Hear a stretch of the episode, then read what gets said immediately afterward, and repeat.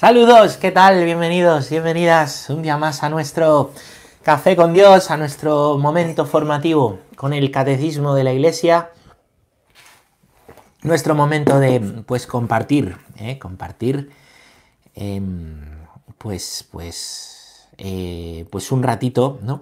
Agradable, un rato bueno y un rato pues con aprendizaje, un rato para, aprender. ¿eh? Nos habíamos quedado ayer en el punto 309, lo vimos, ya lo vimos, ya lo fuimos adelantando. Habíamos visto el punto de la providencia y el escándalo del mal. ¿eh? Habíamos visto el primer punto, si Dios es bueno, si Dios es providente, ¿por qué existe el mal? Y habíamos dicho cómo la providencia de Dios es la respuesta al mal. ¿Cuándo se da la providencia de Dios? Pues nosotros colaboramos con la providencia de Dios en el momento en el que em, pues, eh, pues tenemos acción, ¿vale? Por este mundo que Dios nos ha, pues nos ha custodiado, ¿eh? Eh, nos ha dado en custodia para crear, ¿no? Con la oración, ¿vale? La oración, que es lo que mueve, la oración. Y ahí nos hacemos colaboradores de la, de la providencia, de manera que ante el mal del mundo, no es que Dios sea malo, es que hay una respuesta y su respuesta es su providencia. Y su respuesta es también la colaboración tuya y mía con la providencia de Dios a través de la oración y a través de la acción. Bueno, con esto empezamos ayer, ¿eh? con esto empezamos ayer. Y con esto vamos a continuar hoy, vamos a seguir avanzando. Vamos a leer el punto número 310. ¿eh? 310, que lo tenemos aquí.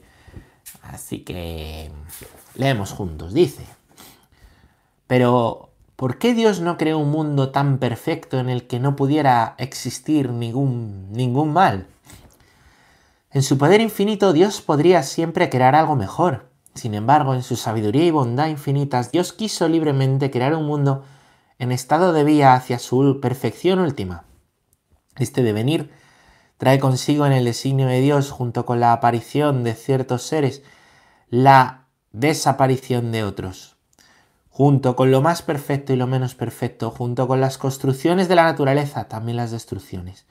Por tanto, como el bien físico existe, también el mal físico, mientras la creación no haya alcanzado su perfección.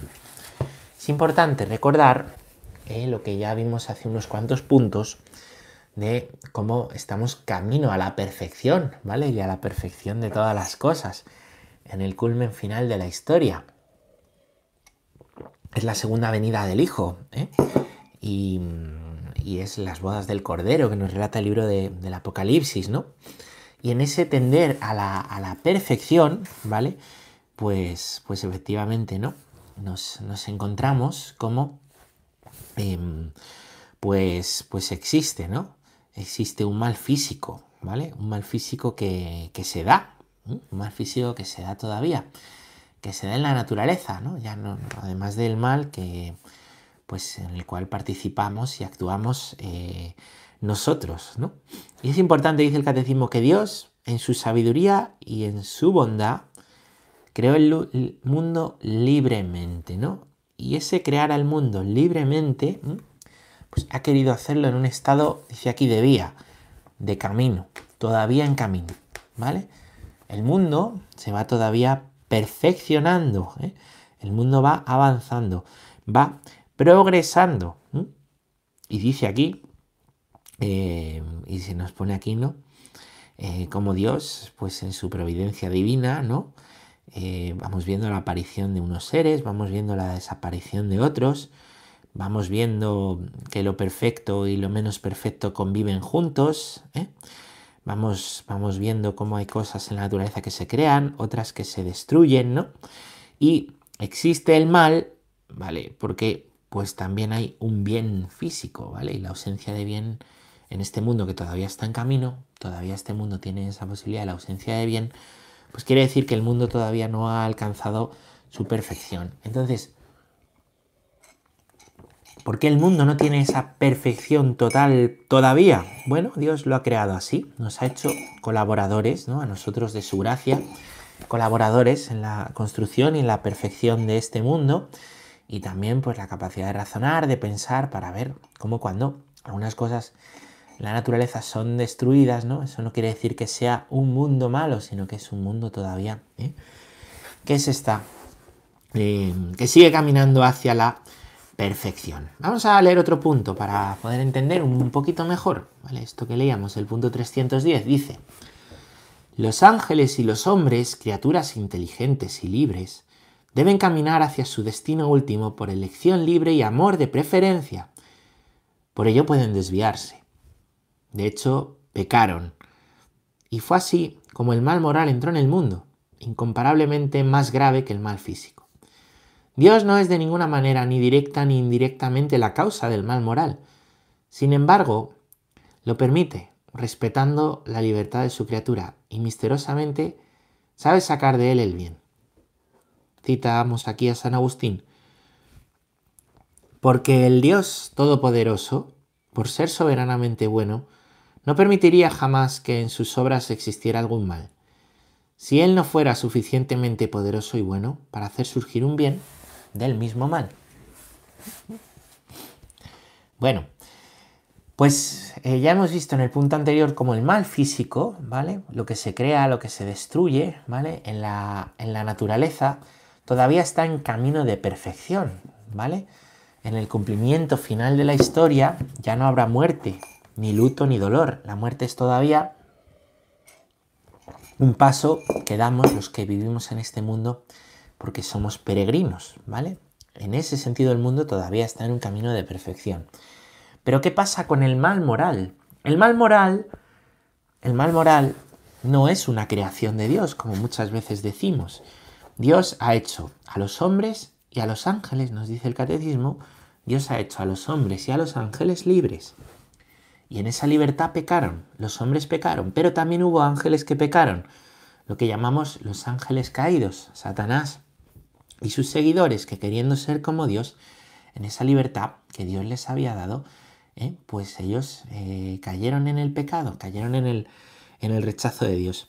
El mal moral el mal que hacemos los hombres por nuestras acciones, el mal moral es el que viene derivado de las acciones, ¿vale? Las acciones que son tienden al bien o tienden al mal, no es una creación de Dios, sino que ha entrado, ha entrado en el mundo, ¿vale? Precisamente por esta libertad que Dios, que es amor, nos ha dado y ha dado a, a, a los hombres, ¿no? Dios permite el mal porque respeta la libertad de la criatura, aunque misteriosamente, y aquí está la clave de que Dios sea Dios, Dios, precisamente porque es Dios, puede sacar del mayor de los males un bien. Esto que nosotros no podemos, sacar del, de los males un bien, podemos ver mejor cara, podemos... Bueno, Dios, del mayor de los males, puede sacar un bien. ¿Cuál es el mayor de los males para nosotros? Pues la misma muerte. La misma muerte. Y de esa misma muerte Dios le ha dado la vuelta para sacar un bien para nosotros, que es, que es el cielo, ¿no? Entonces nos recuerda aquí San Agustín que Dios es soberanamente bueno, no permitiría jamás que en sus obras existiera mal si no fuera lo suficientemente poderoso para hacer surgir un bien. El mal por mal, ¿vale? El mal por mal Dios, ¿eh? Eh, un mal que Él permitiera pero que no pudiera dar la vuelta, ¿no? Querría decir que no estaríamos hablando de Dios. ¿Me entendéis? ¿Mm? De un mal enorme permitido por Dios, o de un mal pequeño, de un mal permitido por Dios, si Dios no pudiese sacar de eso un bien para nuestra vida, en forma de enseñanza, en forma de acontecimiento, en forma de lo que sea, ¿no? de santificación para nosotros, querría decir que no estamos hablando de Dios, que no sería Dios. Dios puede. Vamos a leer otro punto. El punto número 312. 312. Voy un pelín más rápido porque son cosas en las que ya hemos estado profundizando en catequesis anteriores. Dice el punto 312. Así, con el tiempo, se puede descubrir que Dios en su providencia todopoderosa puede sacar un bien de las consecuencias de un mal, incluso moral, causado por sus criaturas. No fuisteis vosotros, dice José a sus hermanos, los que me enviasteis acá, sino Dios, aunque vosotros pensasteis hacerme daño, Dios lo pensó para bien, para hacer sobrevivir un pueblo numeroso. Del mayor mal moral que ha sido cometido jamás, el rechazo y la muerte del Hijo de Dios causado por los pecados de todos los hombres, Dios, para la superabundancia de su gracia, sacó el mayor de los bienes, la glorificación de Cristo y nuestra redención. Sin embargo, no por esto el mal se convierte en un bien. ¿Mm? Bueno, importante esta última frase. No por esto el mal se convierte en un bien. El mal es mal. No es que algo malo vayamos a decir que es bueno. Lo que quiere decir el catecismo y lo que queremos decir los cristianos al decir esto, que Dios puede sacar un bien del mal, es eso. El mal sigue siendo mal, aunque de ese mal ¿eh? Dios se ha servido para hacernos el bien. Para hacernos el bien, pues a cada uno de nosotros, ¿no? Es una constante en toda la historia de la salvación, en toda la historia de la salvación, que comienza con Abraham, en toda esa historia que Dios ha hecho primero con el pueblo hebreo y después con nosotros, ¿no? Em, Dios ha sacado un bien de lo malo para llevar adelante su obra. Es una constante. Aquí se citan dos cosas. Aquí se cita, eh, pues, eh, a José, ¿no? Y estas palabras de José, que, pues, que es la doctrina bíblica sobre esta enseñanza de que Dios puede sacar un bien del mal, ¿vale? Que os las, em, os las, os las repito. Cuando José, eh, sus hermanos le han hecho la pifia, sus hermanos le tiran a un pozo, quieren acabar con él, ¿no? Pero la obra de Dios está, pues, pues que José saliera victorioso de, todo, ¿no? Y, aparece, ¿no? Y José le dice a sus hermanos, no fuisteis vosotros los que me enviasteis acá. Ellos le, le habían vendido, ¿no? Sino Dios, aunque vosotros pensasteis hacerme daño, Dios lo pensó para hacer sobrevivir a un pueblo numeroso. La historia de José en Egipto va a entroncar con el libro del Éxodo, ¿vale? El libro de Génesis termina con José y empieza el libro del Éxodo con Moisés, ¿vale? Y es que José ha llevado eh, esa historia de la salvación de Dios que comienza con Abraham, después viene Isaac, después viene Jacob, ¿no? Ha llevado esa historia a Egipto, ¿no? A Egipto que será donde pues el pueblo va a quedar esclavo. ¿eh? Y siendo esclavo, igual, de ese mal, de la esclavitud, Dios va a sacar un bien, ¿vale? Bueno, pues José nos recuerda esto, ¿no? Él sufre muchas penurias por culpa de sus hermanos, una historia muy dura. Y él dice, no, si es que gracias a esto Dios se ha hecho su voluntad, le ha dado la vuelta, le ha dado la vuelta. Esto pasa continuamente, ¿no? Lo veremos después, pues por ejemplo, eh, con, este, con el libro del Éxodo, como os decía, ¿no? Cómo los israelitas pues, pues han salido, ¿no? Eh, lo veremos pues tantas veces, ¿no? El pecado de los israelitas que viene a quebrantar la alianza, Dios vuelve a mandar una nueva promesa, un nuevo signo, la murmuración de los israelitas, ¿eh? pues Dios le dará la vuelta y les enviará el agua de la roca, ¿no? O después vendrá el, vendrá el maná, ¿no? Mm, ya una vez en la tierra prometida, ¿no? Pues se me ocurre deciros cómo Em, en esa tierra prometida, ¿no? pues, pues estando en la tierra va a haber un momento en que va a haber un destierro, el destierro a Babilonia, por el rey Nabucodonosor. Y, y es tremendo, ¿no? Porque, porque de ese mal que el pueblo ha perdido la tierra, Dios ha sacado un bien y ha quedado un resto que va a aprender, ¿no? Em, pues que, que, Dios todo lo puede, que Dios le va a devolver la tierra y que no pasa nada, y que lo importante es alabar a Dios y no apartarse de los mandatos de Dios en ningún momento, en ningún momento, ¿no? Toda la historia es así, ¿no? Nos encontramos después en el, en el, en el Nuevo Testamento a María, que recibe la, noticia de, de pues de, del embarazo, ¿no? Pero ¿qué va, ¿qué va a pasar? ¿Qué va a pasar? ¿Qué va a ser de mí? Pues tranquila, porque de esto, que haría que otros te juzgasen, que te lapidasen, según la ley judía, Dios va a sacar un bien, ¿eh? la salvación, y, José también lo va a entender gracias al sueño, ¿no? A los sueños que tiene con el ángel, ¿no? Y va a entender cómo verdaderamente eso no es un mal, sino que es un bien, ¿vale? Es un bien donde se está gestando la, la salvación de, de Dios. Y lo que sí va a ser un acto malo va a ser matar a Dios, el peor, ¿vale? El peor. Y de ese el mayor de los actos, Dios ha sacado la mayor de las Pues el mayor de los bienes, el cielo, para ti, el cielo, para mí, ¿vale? El cielo para ti, el cielo para mí. Entonces, así es como lo hace Dios. No es que evite el mal, es que ese mal que permite, Él continuamente le da la vuelta. ¿Cuál es el mal de tu vida? ¿Qué es lo que hay peor en tu vida? ¿Qué es lo que más te ha dolido? ¿Cuál es tu cruz? De esa cruz el Señor sacará un bien para ti, así lo hace en la historia, en la historia de la salvación que tiene con cada uno de nosotros, ¿no? Saca un bien de lo malo.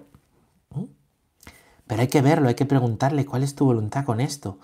Hay que pedirle, como nos dice hoy el Evangelio de hoy, pedid y se os dará, y hay que pedirle que nos dé luz en nuestra propia historia. Y hay que pedirle que nos dé luz en lo que no entendemos para ver por qué.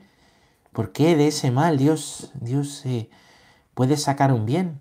¿Dónde está en ese mal Dios? Eh? Es muy importante, ¿no? Eh, esto, ¿no? Esta petición, hacérsela pues a Dios, preguntarle cuál es su voluntad, ayudarle, pedirle que nos ayude a poder comprender, ¿no? Y de ahí Dios saca un bien. Muchas veces el mal que sufren las personas se convierte en un bien que nos llega a nosotros en forma de testimonio. Personas que sufren mucho nos dan unos testimonios tremendos. En otras ocasiones, ¿eh? pues en otras ocasiones el, eh, pues el mal a lo mejor no llega en forma de testimonio, pero llega en forma de, de, conversión y una persona se acerca a Dios gracias a esto, ¿no? O, o la conversión de los que están más cerca, ¿no? Con qué fe vivió esta persona, mi madre, mi hermano, mi amigo, esta enfermedad, y a mí eso me ha tocado, me ha interpelado, ¿no? Dios se sirve, se sirve de los males que hay en el mundo, de los males físicos, de los males morales también, ¿no? Para derramarse, ¿no? Para dar una respuesta, hemos dicho, ¿no? Que su respuesta, ¿no? Como os decía antes, ¿no? Su respuesta siempre es la providencia. Y del mal que otros sufren hay una respuesta de providencia, ¿no? Y puede haber una respuesta en forma de providencia para tu vida y para la vida de otras personas. A veces lleva tiempo, a veces lleva tiempo, es verdad. Es verdad. Pero, pero bueno, si algo insiste la escritura y la historia de salvación es a ser constantes en Dios. ¿eh? Y, a transformar todo en oración. También mi llanto, también mi no entender, mis miedos. Que no me lleven a una queja estéril, sino a, a rezar a Dios con ellos, a entregárselos a Dios, y, y, Dios sabe, Dios sabe. ¿Dónde está Dios en medio de los males que yo tengo sufriendo conmigo? Vamos a leer el punto 313, que dice así. Empezamos con una cita de la carta a los romanos. En todas las cosas interviene Dios para bien de los que le aman. El testimonio de los santos no cesa de confirmar esta verdad. Así Santa Catalina de Siena dice, a los que se escandalizan y se rebelan por lo que les sucede. Todo procede del amor, todo está ordenado a la salvación del hombre. Dios no hace nada que no sea con este fin. Santo Tomás Moro, poco antes de su martirio, consuela a su hija. Nada puede pasarme que Dios no quiera. Y todo lo que Él quiere, por muy malo que nos parezca, es en realidad lo mejor. Y Juliana de Norwich, yo comprendí, pues, por la gracia de Dios, que era preciso mantenerme firme en mente en la fe y creer con no menos firmeza que todas las cosas serán para bien. Tú misma verás que todas las cosas serán para bien. Y aquí, claro, tiene una cita en inglés. Yo no, la he visto más en el catecismo. Those shall see, they shall that all manner of things shall be, shall be well. Tú misma verás que todas las cosas serán para bien, como acabamos de, pues de leer traducido, ¿no? Bueno, esto que, que, en el Antiguo Testamento está expresado en José y su historia, ¿no? Dios, Dios se ha servido de esto que me han hecho mis hermanos para la salvación y para que se cumpla su voluntad. Pues lo dice San Pablo ¿eh? a, los romanos. En todas las cosas Dios interviene para bien. Y en la historia de la iglesia encontramos numerosos santos, estos son algunos, ¿no? Santa Catalina de Siena es una terciaria, terciaria dominica, ¿eh? terciaria dominica, va a vivir ahí, pues eh, eh, no en una de las órdenes como más grupos ¿no? que más prestigiosos, que mejor funcionaban, ¿no? Hay una vida un poquito, un poquito difusa ¿no? en esas mujeres cuando ella entra, ¿no? cuando ella entra, y sin embargo ella ve que Dios la llama a entrar ahí, ¿no? Y va a hacer toda una reforma de, pues de, esa vida, ¿no? Para Dios. Y siendo pues muy pequeña va a dar muy buenas palabras y sus actos van a, van a brillar y a tocar muchos corazones, ¿no? Santa Catalina pues dirá esto, ¿no? A los que se escandalizan y se rebelan, a los que se quejan, ¿no? Es lo que sale muchas veces, ¿no? La rebelión con el mal. Y el Señor dice, no resistáis al mal, lo dice San Pablo, ¿no? Pues, eh, pues Santa Catalina dice, ¿no? Todo procede del amor, todo está ordenado para la salvación del hombre. Aquello que más te duele es para la salvación del hombre. Es para tu propia salvación. Esto es muy difícil a veces de entender. No es que Dios se regodee y le encante, es que en ese mal que Dios no ha creado, en ese mal que Dios no ha creado, en ese mal moral, consecuencia de la libertad de los hombres, Dios, o en ese mal físico, consecuencia de un mundo que todavía está en camino de perfección, de ese mal Dios se sirve para, para, para bendecirnos a nosotros. ¿Entendéis? Dios da la vuelta. Santo Tomás Moro, que, bueno, político inglés, que va a ser condenado a muerte por ser católico. En la Torre de Londres va a estar preso. Si habéis estado en la Torre de Londres, es impresionante, ¿no? Esa cárcel. Y es curioso porque no hace referencias a Tomás Moro, claro, allí. allí son anglicanos y fue el anglicanismo el que condenó ¿no? a Tomás Moro. Pero ahí estuvo, ahí estuvo, en la Torre de Londres, ¿no? Yo la, estuve visitando y no dice nada. Bueno, nada puede pasarme, se lo dice a su hija, imaginaos un padre con que le van a matar, consolando a su hija. Tranquila, que nada puede pasarme que Dios no quiera.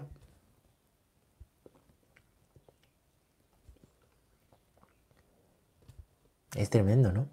Como él se ha dado cuenta de que ese mal, pues Dios se va a servir para, pues para llevarle al cielo. Ese mal horrible, ¿no? Hecho por los hombres, como es una condena a muerte. Juliana de, de Norwich dirá, tú misma verás que todas las cosas son para, para bien. Quería también deciros esto, porque a veces escuchamos los testimonios de alguien y nos sentimos mal. Decir, este, lo que le ha pasado y a mí no me pasa, ¿no? Como que sin querer nos podemos comparar, ¿no? Comparar con, testimonios muy potentes o, ahora mismo decir, jo, yo es que no tengo la fe de Santo Tomás y eso, en vez de moverme a decir, aumenta mi fe, me entristece. O es que yo no reacciono como Santa Catalina y eso me, cabrea, me apena, me... Pues me quedo con esto que dice Santa Juliana de Norwich. Tú misma verás, vosotros mismos veréis, yo mismo lo veré, que todas las cosas serán para bien, que esto que yo os cuento es la teoría, al final es vuestra historia, mi historia. Y es en la historia donde Dios esto nos lo enseña. Así explicado en una catequesis, pues puede parecer una teoría bonita, pero es que esto es vida.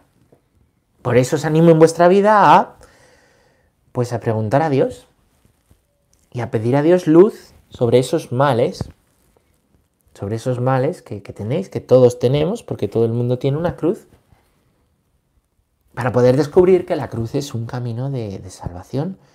Eso es algo que, pues quien, quien pone su fe en juego y en el camino hacia una fe adulta, esto es una fe adulta, ¿no? El, que es capaz de, de, dar gloria a Dios en los bienes y en los males, no solo en los, no solo en los bienes, ¿no? Pues es algo que en nuestro camino y en la pedagogía de Dios nos irá mostrando. Claro, hay que. Hay que pedirle, hay que preguntarle. Punto 314, vamos a leerlo, dice así. Creemos firmemente que Dios es el Señor del mundo y de la historia, pero los caminos de su providencia no son con frecuencia, no, perdón, pero los caminos de su providencia nos son con frecuencia desconocidos.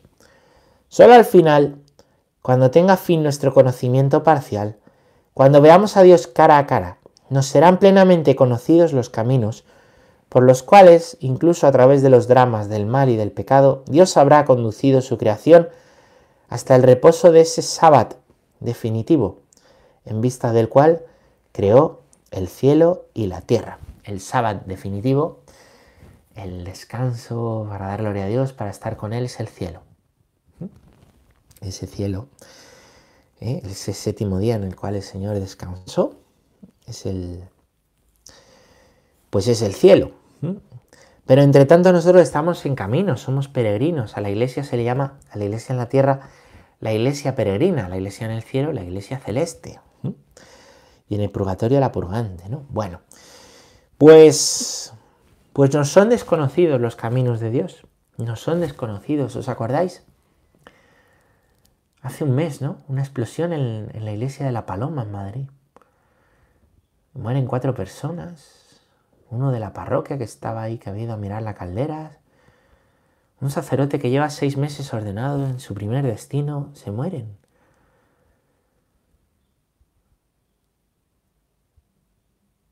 ¿Se levantarían ellos ese día pensando, ¿me va a pasar esto hoy? ¿A qué no? No sabemos los caminos de la vida, no sabemos lo que puede pasar, no sabemos lo que puede ocurrirnos, nos hacemos unos planes pero no sabemos. Por eso lo único que tenemos es el hoy, es el presente. Lo único que tenemos es el ahora. Lo demás nos imaginamos que lo tendremos, pero... Pero para estos hermanos que murieron, pues... Pues de repente, pues ya está. No tuvieron más vida en este mundo. Lo único que tenemos es el ahora para amar y alabar a Dios. ¿Cuántas veces nos preocupa tanto el futuro? Que entiendo, ¿no? Y los problemas y las preocupaciones hay que entregárselas a Dios. Solo tenemos el ahora para, para poderle alabar. Otro día hablaba con un chico, ¿no? Que tiene un... Pasó un cáncer, ha estado cerca de morir, al final no ha muerto, pero dice, me veo la vida de otra manera. Yo jamás me imaginé esto. Veo que cualquier día me podía haber muerto. Dice, y ahora procuro más cuidar a Dios el hoy, en el presente. Es lo único que tenemos. Y es también en el cielo donde veremos la disposición de todo y entenderemos el porqué de todas las cosas. Y podremos entender, ¿no? A, a Cristo, ¿no? Y, perdona, y a Dios, ¿eh? ¿Y dónde estaba Cristo en nuestro sufrimiento? ¿Cuántas veces le contamos a Dios nuestra historia? Pero ¿por qué no le preguntas a Dios que te cuente? ¿Cómo ve Él tu historia? Con sus ojos. ¿Cómo ve Él tu historia de sufrimiento, de mal, de dolor, de, incomprensión, de miedo? ¿Cómo lo ve? ¿Cómo lo ve Dios? No solo entrar en una carraca de contar y decir y no entiende. Y bueno, ¿y Dios cómo lo ve? Es muy interesante eso, ¿no? Aprender a mirar la propia historia con los ojos de Dios y a leer la propia vida a la luz de Dios. Para eso hay que conocer a Dios, profundizar en el conocimiento de Dios.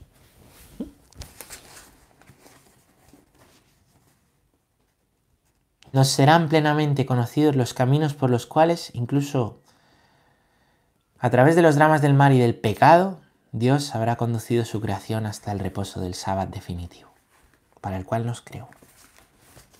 Que Dios nos hizo para Él y nuestro corazón está inquieto hasta que reposa en Él, como dice San Agustín. Vamos a leer ahora, eh, claro, y vamos a avanzar un montón porque vamos a leer 10 puntos. Ya sabéis que después de cada mm, párrafo en el catecismo hay como un resumen de lo visto. Normalmente de 3, 4, 5 puntos, pero esta vez son 10. Son muchos porque este punto de Dios creador ha sido muy largo. ¿Cuántos días llevamos? ¿Vale? Así que vamos a leer este resumen ya para, para terminar. El punto 315. En la creación del mundo y del hombre, Dios ofreció el primero y universal testimonio de su amor todopoderoso y de su sabiduría. El primer anuncio de su designio benevolente, que encuentra su fin en la nueva creación en Cristo. Bueno, Dios ha creado el mundo por amor. Dios ha creado al hombre por amor. Dios es amor, solamente puede amar. Y como solamente puede amar, todo lo que hace es por amor. también la creación. Punto 316. Aunque la obra de la creación se atribuya particularmente al Padre, es igualmente verdad de fe que el Padre y el Hijo y el Espíritu Santo son los principios únicos e indivisibles de la creación. Dios ha creado el mundo, pero no solo el Padre, el Padre, el Hijo y el Espíritu Santo, la Trinidad entera, ¿no? Dios ha creado el mundo por su palabra, y la palabra es el Hijo. ¿eh? Dios ha dado el aliento de vida por su Espíritu, el Espíritu Santo, ¿no? San Ireneo, ¿os acordáis? Llama al Hijo y al Espíritu Santo las manos del Padre. Punto 317. Solo Dios ha creado el universo, libremente, sin ninguna ayuda. Esto es, no hay otros dioses. Ni Dios está condicionado para crear. Lo hace libremente y por amor. Por amor ya lo hemos dicho, con libertad. Y es que el amor es libre. ¿Vale? El amor eh, pues es libre no hay otros dioses, ¿vale? No, no estamos en un politeísmo, hay una primera causa que es Dios. Punto número 318 que dice, ninguna criatura tiene el poder infinito que es necesario para crear, en el sentido propio de la palabra, es decir, de producir y de dar el ser a lo que no tenía de modo alguno, llamar de la existencia a la nada. Y es que crear es eso, pasar de la nada al ser. Donde no hay nada, hay algo, ¿vale? Donde no hay nada, hay ente, entidad, cosas con entidad, ¿vale? Eh, el paso de la nada a la materia se llama crear. Nosotros utilizamos muchas veces el verbo crear, pero no es en este sentido. El artista que crea, ¿vale? Pues en realidad no, no es que saque materia donde no hay materia, eso es creación, ¿vale? Eso es creación. Cuando hablamos eh, de crear en el sentido artístico, queremos más referir a plasmar lo que uno lleva dentro, ¿vale? Em, punto 319. Dios creó el mundo para manifestar y comunicar su gloria. La gloria para la que Dios creó a sus criaturas consiste en que tengan parte en su verdad, su bondad y su belleza. Dios por amor nos ha creado, ¿para qué? Pues para comunicar su gloria, no para que digamos, oh Dios, qué maravilla y qué malos nosotros, ¿no? Sino para, para que nosotros digamos, qué maravilla todo, qué maravillosamente bien ¿eh? estás hecho Dios, qué maravillosamente bien me has hecho, ¿eh? y poder reconocer, ¿vale? Y darle gloria a través del reconocimiento de lo bueno, lo bello y lo verdadero. Punto 320. Dios ha creado el universo, lo mantiene en la existencia por su verbo, el Hijo que sostiene todo con su palabra poderosa, y por su Espíritu Creador que da la vida. Es decir, Dios no ha creado el mundo y se ha olvidado de él. Eso es el deísmo, ¿no? como el relojero que pone en marcha un reloj y se olvida. El, pietismo, perdón. Está, perdón que hemos tenido interrupción, Dios está sosteniendo la creación. ¿Vale? Dios está sosteniendo la creación a través del Hijo y a través del Espíritu Santo. Em, punto número 321. La divina providencia consiste en las disposiciones por las que Dios conduce con sabiduría y amor todas las criaturas hasta su fin último, ¿vale? La providencia es Dios actuando y conduciendo la historia, tu historia y la mía, la historia de toda la creación, ¿vale? Sacando un bien del propio mal, ¿vale? Y sirviéndose de las criaturas, que, las que colaboran y las que no, para ir llevando adelante la historia. Punto 322. Cristo nos invita al abandono filial en la providencia de nuestro Padre Celestial. Y el apóstol San Pedro insiste, confiad de todas vuestras preocupaciones, pues Él cuida de vosotros. Bueno, como es Dios el que lleva la historia, ¿eh? pues es, es el abandono en la providencia, también una recomendación ¿eh? en el Nuevo Testamento. Así lo hemos leído, por ejemplo, en, la carta de San Pedro, pero así lo dirá pues también Jesús en numerosas ocasiones, por ejemplo en el Sermón del Monte, ¿no? El abandono todo a la providencia no quiere decir que no hago yo nada, sino que todo lo tengo entregado y todo lo que voy haciendo lo voy entregando a Dios. Punto 323. La providencia divina actúa también por la acción de las criaturas. A los seres humanos Dios les concede cooperar libremente en sus designios. Esto quiere decir que aunque alguien no colabore con la divina providencia, la divina providencia está actuando. Y también actúa a través de quien colabora. Se colabora con la divina providencia, ¿vale? A través de la acción y de la oración, ¿vale? Y del sufrimiento ofrecido a Dios, esas tres cosas. Punto 324. La permisión divina del mal físico y del mal moral es misterio que Dios esclarece por su Hijo, Jesucristo, muerto y resucitado para vencer al mal. La fe nos da la certeza de que Dios no permitiría el mal si no hiciera salir el bien del mal mismo, por caminos que nosotros solo conoceremos plenamente en la vida eterna. Bueno, Dios permite el mal físico y Dios permite el mal moral, es lo que hemos visto. Pero Dios, como lo hemos visto hoy, no me explayo más, puede sacar un bien, quiere sacar un bien de ese mal para conducir su historia, y eso incluye tu vida, a la salvación. Muy bien, pues hasta aquí, hasta aquí esta catequesis. Mañana nos meteremos con el punto 325 y un nuevo párrafo. Hemos visto creo en Dios, Padre, Creador y ahora del cielo y de la tierra. Espero que haya sido de ayuda, muchas gracias y hasta la próxima.